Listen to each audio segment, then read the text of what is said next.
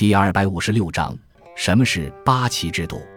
八旗制度是清代一种全民皆兵的制度，由清太祖努尔哈赤在女真人牛录制的基础上建立。八旗分别是正黄、正白、正红、正蓝、镶黄、镶白、镶红、镶蓝。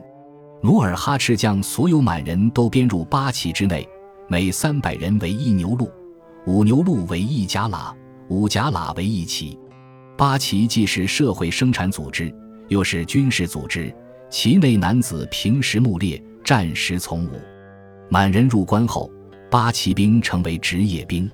后清太宗又在满人八旗的基础上建立蒙古八旗和汉军八旗。清中期后。汉军八旗逐渐式微，因此人们所说的八旗通常直指满人。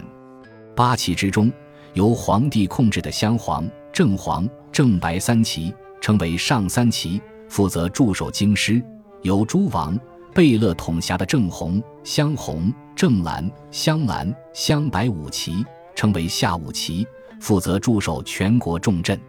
八旗制度是清朝统一中国的经济与军事基础。并对清初的平定三藩、远征新疆、戍守西藏、抗击沙俄等起到了关键作用。清中后期，八旗军失去了战斗力，清朝的军事主力逐渐由汉人组成的露营兵担任。八旗制度已失去原本作用，但一直存在至清亡。